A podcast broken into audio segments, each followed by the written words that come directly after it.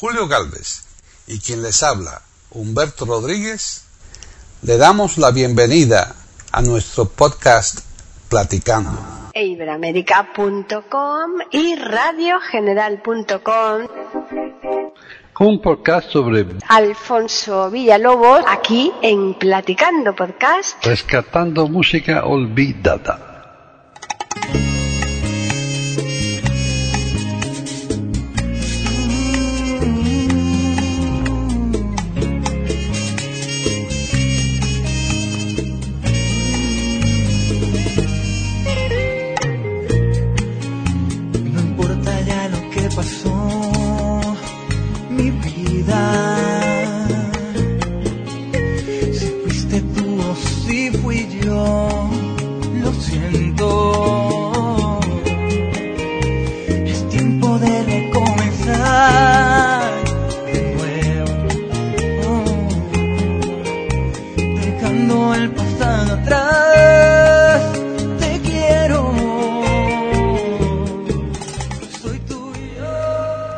Bienvenidos otro día más a Platicando Podcast, rescatando música olvidada en iberamérica.com.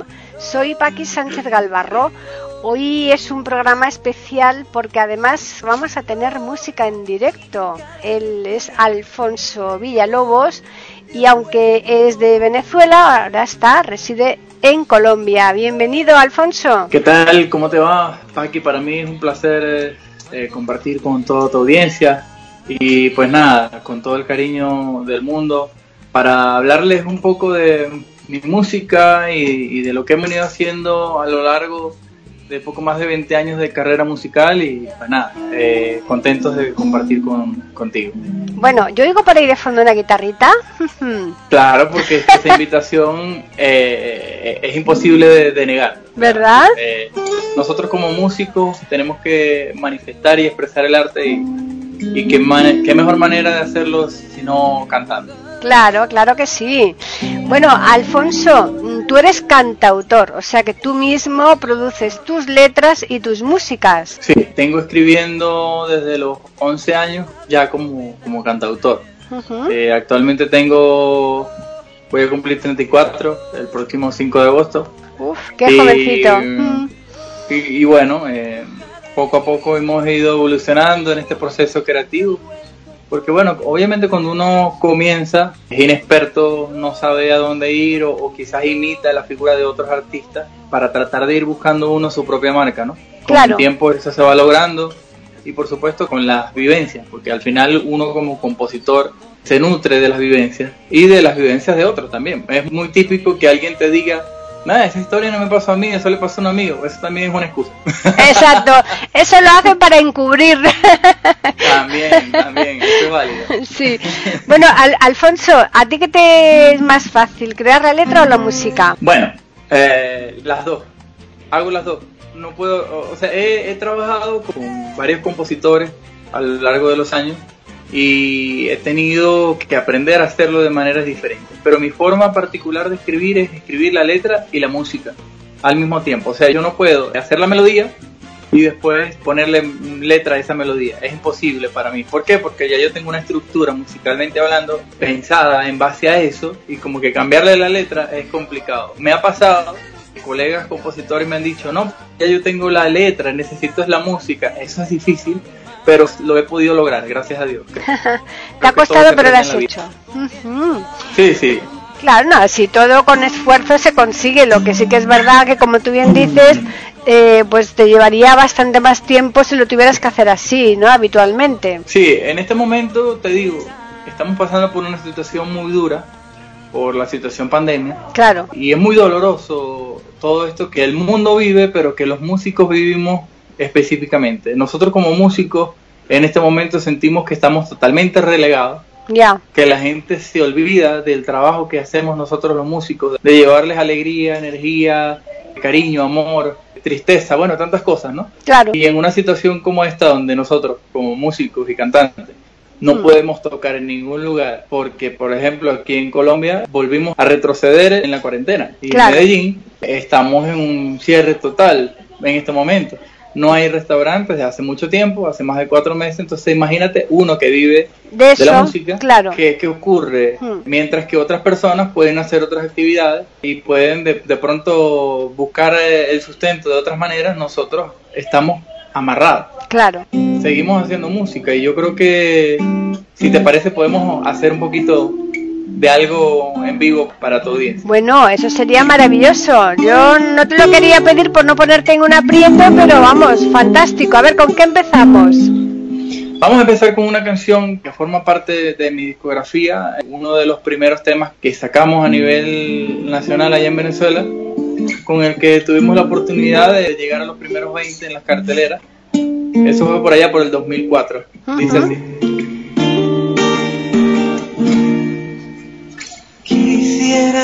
Que esta noche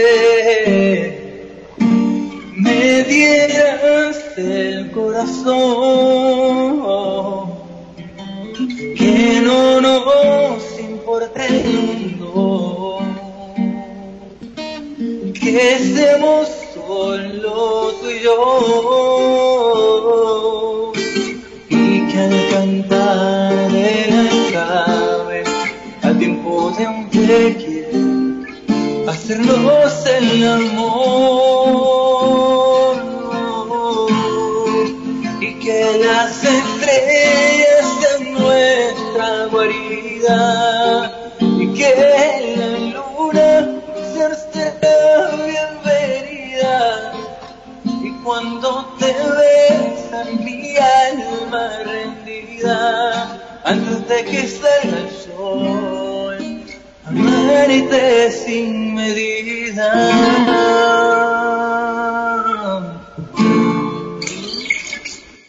Preciosa, muy bonita. Esta canción, esta canción, Alfonso, eh, ¿se la has dedicado a alguien o cuando tú creas una letra no, no piensas en nada ni en nadie? Esta canción en particular, eh, en realidad, fue inspirada por un gran amigo y profesor de música, profesor de canto, con la intención de ir al Festival de Viña del Mar hace Ajá. algunos años. Nosotros hemos intentado participar en Viña del Mar en dos ocasiones. En ninguna de las dos hemos podido pasar de ninguna fase porque no nos han tomado en consideración.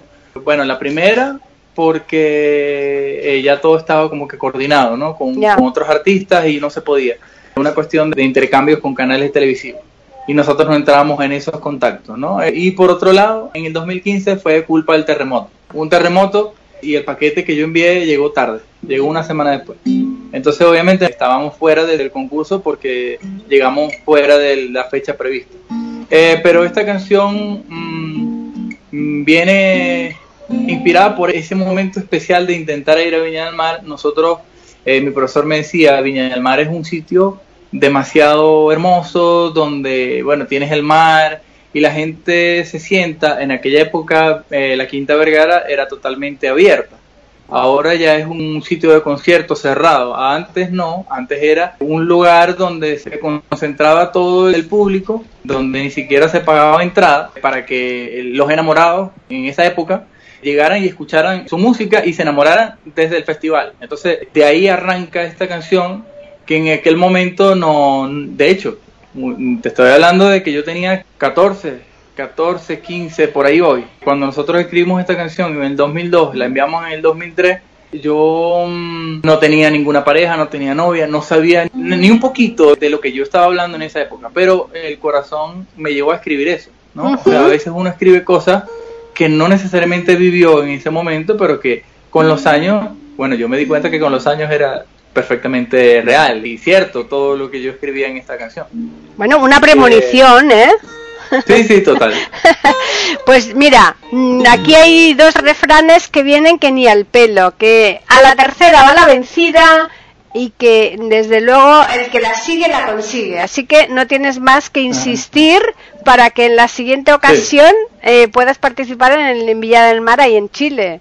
¿Eh? Porque eso sí que Sí, sería un, que sí. un lanzamiento internacional tremendo, ¿eh? Sí, sí, es un sueño que todavía mantengo en lo más profundo de mi corazón. Además, me encantaría que mi hijo pudiera verme en esos escenarios triunfando. ¿no? Esa es la idea. Ahora, bueno, las cosas cambian porque yo tengo un hijo que tiene ya, va a cumplir seis años que vive en España, por cierto. ¿Ah, sí? Sí, yo tenía previsto irme a España este año, pero bueno, ya sabemos todo lo que está pasando. Claro. y es imposible. En este momento es imposible. Yo pienso que en los próximos, el próximo año es muy probable que ya estemos con mi pareja ya en España y pueda estar cerca de mi hijo y, bueno, que es una de las cosas que en este momento más necesito. Hombre, claro. Ya casi como dos años y tanto que no lo veo. Nosotros como venezolanos vivimos una situación muy dura, muy difícil. Muy difícil. Porque nos ha tocado ser eh, migrantes. Claro. Nos ha tocado ser migrantes cuando nunca fuimos un país de migrantes, en diferentes épocas, diferentes conflictos. Eh, Venezuela siempre fue el punto de llegada de muchas colonias extranjeras y, se les recibió con los brazos abiertos y ahora nos toca a nosotros y es muy triste porque se han roto familias, se han destruido familias que están, bueno, el esposo por aquí, la esposa por allá, los hijos por allá, o sea, es una situación que aunque termine no se va a enderezar de la noche a la mañana, va a costar mucho. Va a costar mucho, sí, es una situación muy compleja y, bueno, eh, lo importante que por lo menos tú tienes la suerte de estar fuera de, ahí de Venezuela, porque yo tengo amigos que están ahí en, viviendo en el país y, la verdad es, lamentable la situación por la que están pasando tan dramática. ¿eh? Todos los países en algún momento hemos pasado por esto. Ah, sí, por supuesto. Yo pienso que es una historia mm. cíclica, no es algo... Mm exclusivo de nuestro país, no. pero sí que nos ha golpeado porque han sido más de 20 años ya, o sea, pues eh, digamos que como que ha durado demasiado, ya, es una cuestión que ya en cualquier momento todos todos aquellos que estamos fuera y los que están dentro, porque toda mi familia está dentro. Ya. Tenemos la esperanza de que eso llegue a finalizar. Claro, claro que sí. No, no, hay que tener siempre fe en, que las cosas se resuelvan y por supuesto, verás que sí, ¿no? Bueno, ¿qué otra canción nos puedes ofrecer, Alfonso? Bueno, eh, hay una canción mm, muy especial porque logré colocar eh, en una telenovela muy importante en Venezuela, en el 2009 recuerdo, una canción que yo grabé en contra de mucha gente, porque mucha gente me decía, incluyendo mi familia, me decían, ¿hasta cuándo vas a grabar baladas? Que la balada no funciona, que tienes que grabar algo más movido. Y yo no. Yo voy a grabar esta canción porque estoy seguro que esta canción va a llegar bastante lejos. Y resulta que yo estaba de gira en Caracas. Bueno, fui a varios canales, dejé el material de lo que estaba promocionando en Venevisión y un buen día me llama una amiga que tenía en la parte de musicalización del canal y me dice, mira, te tengo una buena noticia pero está sentado y yo sí, claro. Este, ¿por qué? Y yo no, es que hay un productor que quiere tu canción para una novela. Te lo voy a pasar. No me dejo ni respirar. me dice el productor, que se llama Dayan Castro, mira, esta canción es una canción muy hermosa, a nosotros nos gusta mucho tu música y queremos que esta canción esté durante 60 capítulos en la telenovela Un esposo para Estela. Y yo mm, em, tragué grueso y dije, me dice, ¿estás interesado? yo, claro, claro que estoy interesado. Y bueno, la canción decía algo como esto. Pueden escuchar otros de nuestros podcasts en eiberoamerica.com. El fin de aquella tarde que yo viví contigo, oh no, se me echó inolvidable cada segundo que viví contigo. Son muchas cosas que sentí contigo. Cuántos planes por luchar que te tienes que marchar. Contigo, mi alma se queda amarrada en ti, está enredada contigo. Mi vida se ha detenido el tiempo y sobran los recuerdos, haciendo peso para amarte más.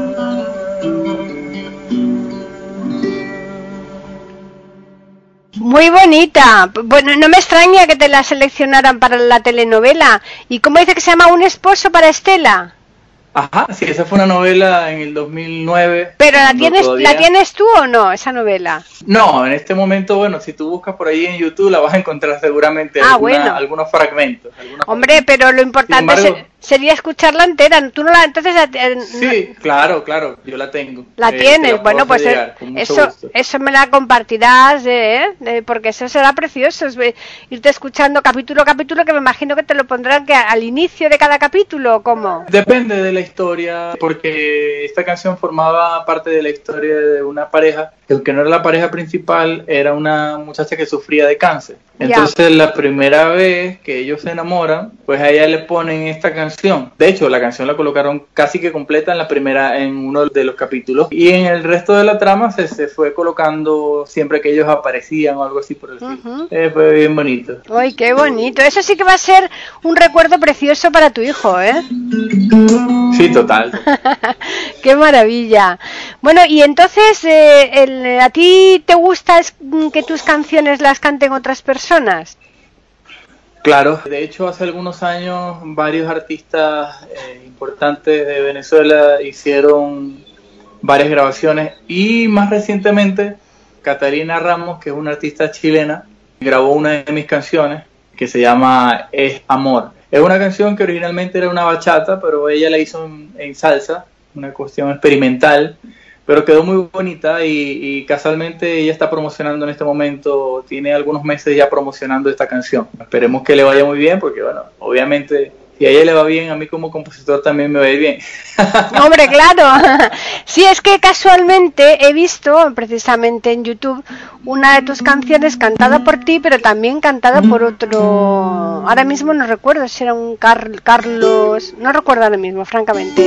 Y digo, bueno, pues eso que, que, que, que tú tus canciones eh, la- la- las cedes, ¿no? Para que quien quiera las pueda lógicamente cantar y, por supuesto, con tu derecho de autor, que es para eso las Sí. tienes, ¿no? Hemos hecho colaboraciones a lo largo de los años con Ronald Borjas, que era un- uno de los cantantes principales de Guaco, que es la superbanda de Venezuela. En su momento, uno- una agrupación de salsa que se llama Proyecto A, que todavía sigue siendo música por todo el mundo, y ellos, bueno, grabaron una canción de mi autoría por allá por el 2005. Esa canción se llama Hoy se escribe una historia. Hay varios proyectos de hacer varias cosas como cantautor y como compositor. De hecho, siempre estoy escribiendo con otros colegas. Eh, he tenido la oportunidad de hacer giras, de hacer conciertos y de trabajar de la mano con Franco De Vita, también con Alejandro Sanz. Por ahí en el 2010 estuve compartiendo con Alejandro y bueno, una experiencia extraordinaria porque además es tremenda persona, tremendo compositor y tremendo artista. Sí. Compartimos varias canciones que est- estuvimos haciéndole llegar a Sara Vega, artista española. Ujú. Aunque todavía no hemos concretado nada, pues eso fue una muy bonita experiencia. Con Franco, ¿qué te digo? Franco es un gran amigo de muchos años que me dio la oportunidad en el 4 de, de abrir su concierto y de cantar con él una canción que en aquella época era muy famosa, de Si la ves. No sé si te recuerdas esta canción. Ah, pues vamos a escucharla, porque así la van a recordar todos los oyentes.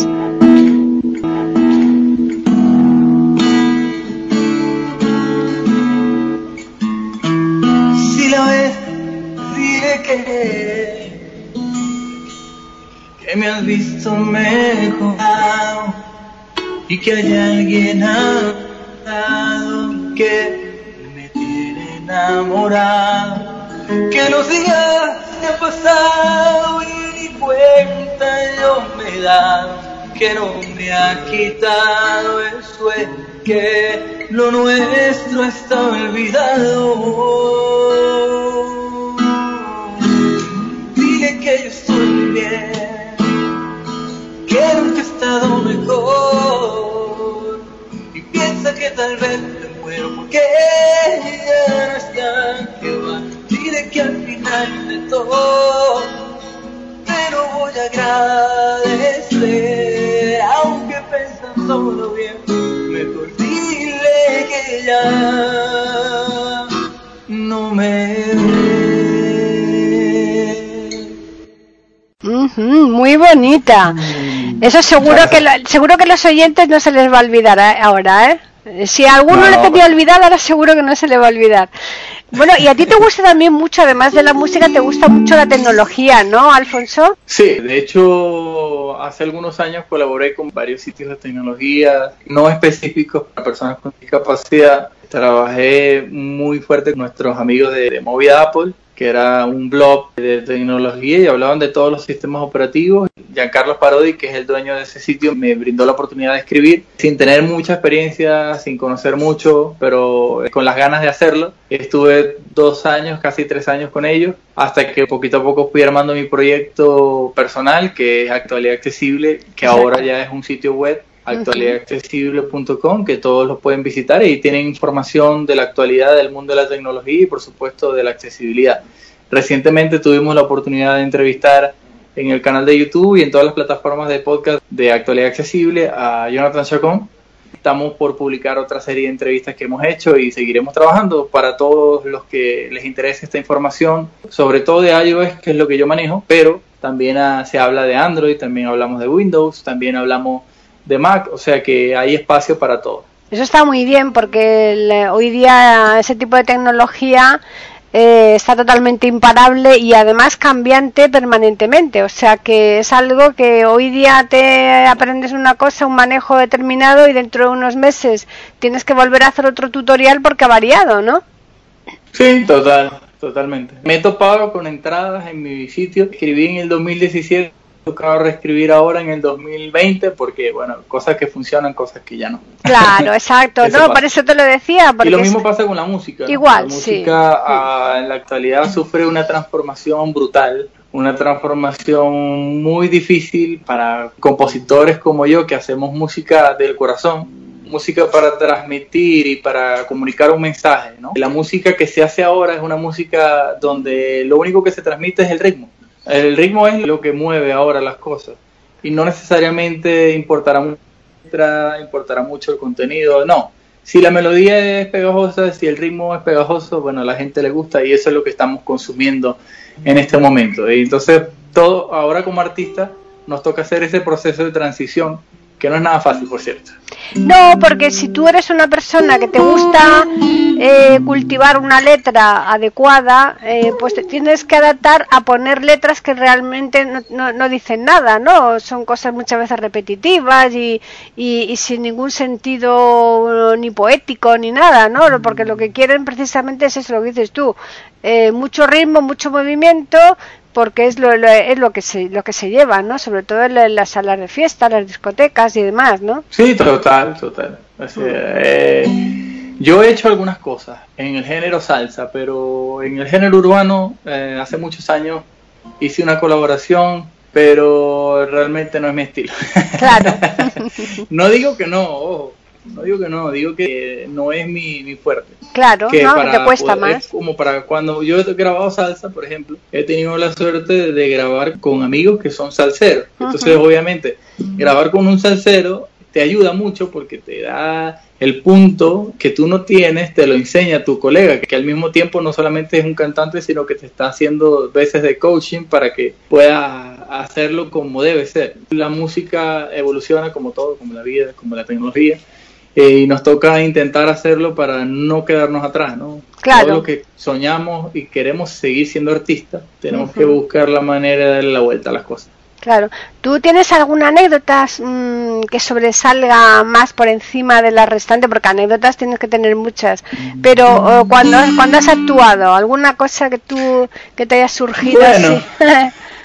Sí, eh, varias, varias. Eh, una vez, junto a Franco De Vita, eh, yo apenas estaba comenzando mi carrera musical y tuve mm, la oportunidad de estar en el Miss Venezuela. De hecho, ese video está por ahí en mi Instagram, arroba Alfonso Music. Quien quiera seguirme en mi perfil de Instagram puede también ver los videos y todas las cosas que con regularidad subimos, ¿no? Eh, por cierto, ahí está el video. Hay una parte de esta presentación que nosotros hicimos en el Poliedro de Caracas en el 2005, donde Franco se acerca a mí y yo con el mango de la guitarra lo iba a golpear, le iba a golpear la cara. Y él me dice, mira, no, no te muevas mucho porque me vas a golpear con el mango. y yo me eché a reír y le dije, lo que pasa es que yo no te he visto. y bueno, te podrás imaginar eh, todas las carcajadas en ese momento en vivo en la televisión que se generaron. Imagínate, claro, claro. Y así como esa, bueno, muchas otras, ¿no? Claro. Eh, hay ami- amigos que me han dicho, yo soy una rocola, ¿no? Porque me sé muchas canciones. Pero lo que se les olvida a mis amigos, bueno, las personas más cercanas a mí se han dado cuenta y saben que yo tengo un problema de memoria. De hecho, suelo olvidarme de las letras y las reescribo en el camino. Ajá. Entonces, eh, pero esa canción no decía eso, ¿no? Es Ya. que yo lo escribí en el momento, lo improvisé. Sí, no, pero que eso te voy a decir que con tantas canciones, porque como cuántas canciones tendrás ya compuestas. Yo creo que son como más de 500, pero Fíjate. te digo la verdad, no me, no me acuerdo, no me acuerdo de muchas. Están escritas y están grabadas algunas, pero otras con el tiempo se han ido olvidando, pues porque cuando yo arranqué a escribir tenía 11 años. Ya, Claro, claro. Ya han pasado algunas décadas y la forma de componer no es la misma. Ya, pero se supone que las, las vas registrando, ¿no? Sí, sí, pero hay muchas canciones que aunque están registradas, nunca van a ver la luz. Hay otras que no están registradas y que van a ver la luz, seguramente. Ya, sí, sí. Porque tú la, la guitarra la aprendiste en- en- de forma, digamos, ortodoxa, como en, en un conservatorio. A ver, te cuento. Eh, yo comencé, el primer instrumento que toqué fue un 4. Ajá. Empecé, me regalaron un 4 y aprendí. Hice el curso de 4, me gradué de cuatrista, de hecho. Y como a los 10 años me dieron una, mi primera guitarra, que era una guitarra clásica, una guitarra española. ¿no? Como yo tenía nociones en el 4, lo que hice fue intentar transportarla, o sea, pasar lo que había aprendido en el 4 a la guitarra. Claro, Era un poco diferente, por supuesto, porque en el 4 son cuatro cuerdas, en la guitarra son seis, claro. en al- algunas guitarras, ¿no? Sí, porque a otras, otras tienen ocho. O 12. O 12 a mí también, gustan- a mí sí. me gustan las guitarras de 12 cuerdas. Fíjate. No he tenido todavía la suerte de tener una, pero Ujú. las he tocado y son muy, muy hermosas. Ujú. Como a los 12 años empecé a estudiar la guitarra con un profesor que ahorita es mi productor musical. En este momento es quien produjo mi último sencillo que se llama Soy Tuyo, que lo pueden escuchar en todas las plataformas. Estuve cinco años aprendiendo y creo que todavía sigo aprendiendo. De hecho, con mi ida a España, estoy aprendiendo a tocar la guitarra española, ¿no? la guitarra flamenca, porque aparte que me encanta, tengo que hacerlo porque yo quiero hacer música en España. Claro. Yo no voy a quedarme con los brazos cruzados una vez que yo llegue allá, al contrario. Gracias a Dios cuento con buenos amigos y buenas amistades que llegado el momento pues me podrán echar una manito. ¿Sabes? Que eso Seguro. nunca está de más.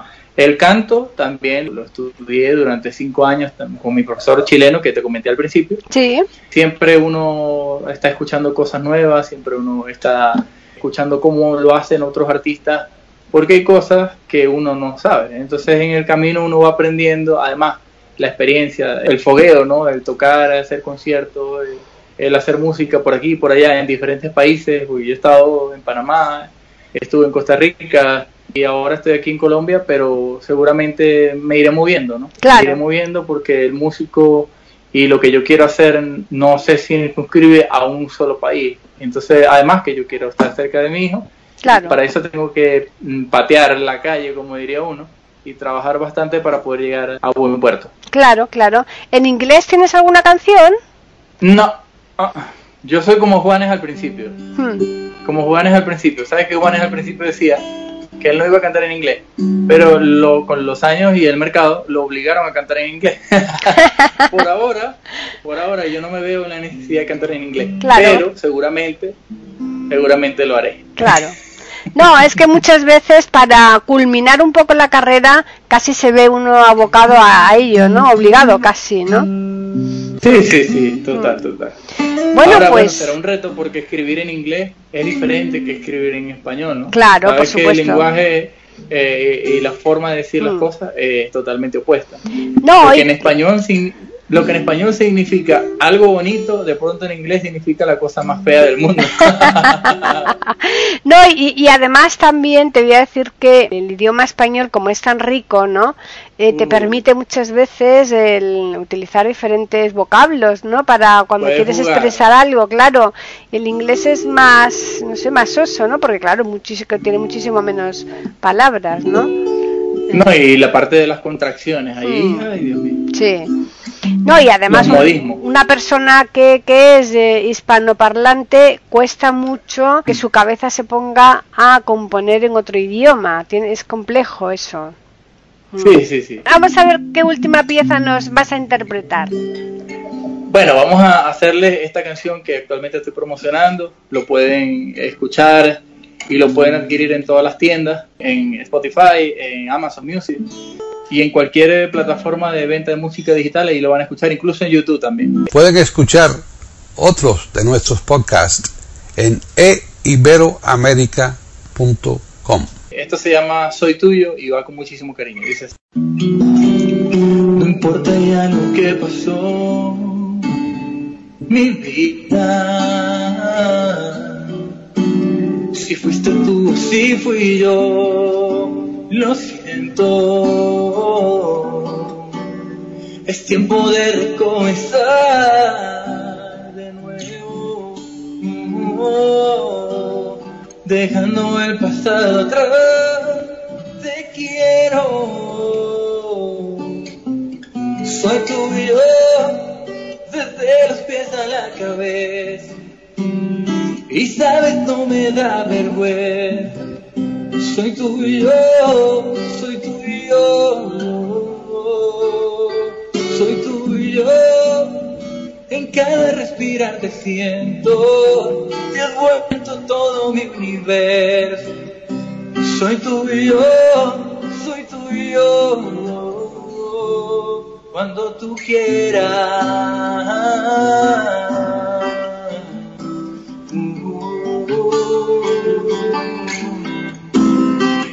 Tiempo de reconstruir mi vida, dejando el orgullo atrás, la herida,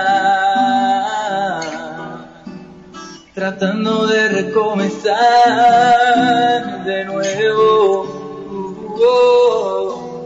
Y si tenemos que empezar de cero, recuerda, soy tuyo desde los pies a la cabeza. Y sabes, no me da vergüenza.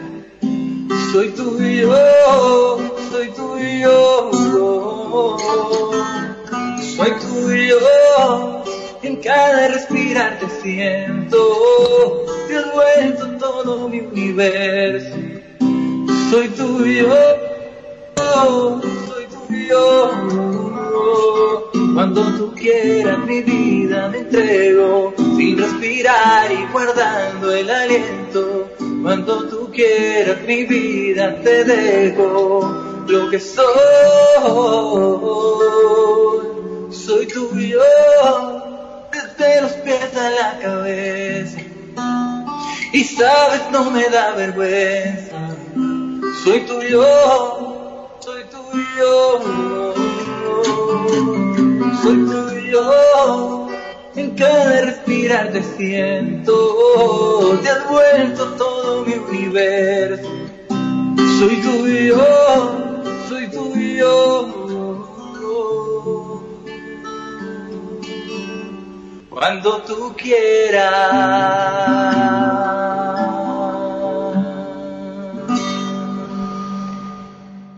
Bueno, menudo broche más bonito para acabar el podcast, ¿eh? Alfonso. Muchas gracias, muchas gracias por la invitación, muchas gracias por compartir con toda tu audiencia y con todo el cariño. Seguimos trabajando para la música y seguimos, bueno, a disposición de todos ustedes. Pueden seguirme en las redes sociales, arroba Alfonso Cantante en Twitter, arroba Alfonso Music en Instagram y por supuesto el canal oficial en YouTube, Alfonso Contigo para todos ustedes. Muchas gracias. Eh, gracias a ti por compartir todos estos minutos que nos has dedicado con tu música en directo, que es todo un lujo, porque eso realmente es un, un- un lujo, sin ninguna duda. Pero un- una curiosidad, hay uno de, en una de tus redes que te pones Alfonso con Z, ¿no? O, o lo he visto Sí, yo eh, mal eso. Eh, Eso no, no, lo que pasa es que, te explico, ocurre algo, ¿no? Cuando yo me inicié eh, en la música, no habíamos definido eh, el asunto de, de la Z o la S, mi nombre real es con Z. ¿Ah, sí? Mi nombre como compositor es con Z, pero mi nombre artístico, por una cuestión estética, meramente estética, o sea, tipografía de letra, es con S. Pero ahora, ahora, recientemente, he tenido que dejarme en las plataformas de música digital como con Alfonso con Z. O sea, que me busque en, YouTube, me tiene que buscar con Z, o que me busque en Spotify o en Apple Music, me tiene que buscar con Z. ¿Por qué? Porque cuando se hizo eh, la subida eh, y el registro de mi nombre en, digitalmente, pues digámoslo así, la plataforma lo tomó con Z, no con S. Y yo, bueno, eh, entonces ahora arrastro eso. Hay una confusión porque hay redes sociales y efectivamente, creo que eso ocurre en, en Facebook, algo así, donde aparece al- en algunos sitios con Z y en otros con S. No es que está mal, es una cuestión de, de la tecnología. Claro, claro. no, pero está bien que le has- hayas hecho esa aclaración porque así los oyentes que te, si ven con Alfonso, pues que sepan que, que, que eres tú, vamos, que no es que es otra Es el persona. Es ¿Eh? mismo, ajá. Claro. De hecho, mi nombre, mi nombre real es Z, así que bueno, no me estoy alejando mucho de la realidad. Es curioso porque aquí en España el nombre es con S, desde luego, Alfonso. Pero sí que fíjate que me, me, me, me ha, me ha ocurrido también, por ejemplo, tenemos un compañero en Chile que se llama Fuensalida y aquí existe en España ese apellido pero con S, Fuensalida, porque es un, además un pueblo, Mm. una ciudad, ¿no? Y, y allí, y allí lo escriben con Z, o sea que, bueno, ya sabes que para los nombres y todas estas cosas Para los no, no, existe regla. ortografía, ¿verdad? Ajá, exactamente. Así exactamente. que, pues eh, vamos a darles a los oyentes un correo también donde nos pueden escribir, que es platicando arroba eiberoamerica.com y también nuestro Twitter, que es eiberoamérica, con las iniciales EI y la A de América en mayúsculas. Y bueno, cuando tengas eh, algo estrenado, mm, te volveremos aquí a invitar. Claro que sí, con mucho gusto. Siempre que estemos para entregar buenas cosas y buenos pensamientos, estamos para servirte con todo el cariño. Un abrazo, un beso. Pues, Saludos. y muchas gracias y a los oyentes recordarles que les esperamos el próximo miércoles con un nuevo programa de Platicando Podcast Rescatando Música Olvidada.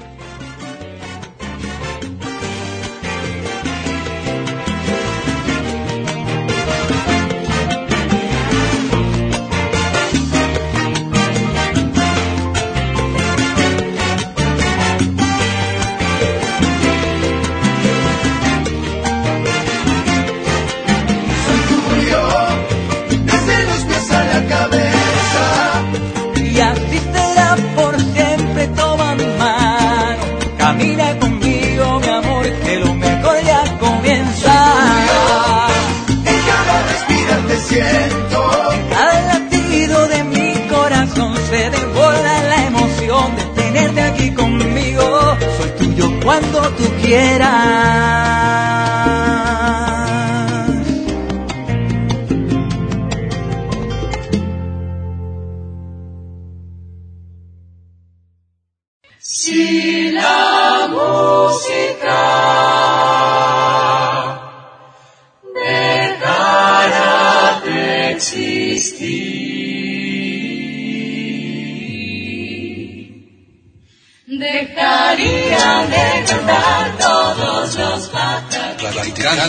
Podcast, rescatando música olvidada. Aquí encontrarán compositores e intérpretes de antaño. Participación de oyentes que lo deseen, con creaciones propias o aquellas que quieran rescatar. Podcast dirigido por Paqui Sánchez Carvalho. Edición de audio a cargo del productor Julio Galvez Manríquez. Pueden escuchar otros de nuestros podcasts en http dos puntos barra barra e iberoamerica.com.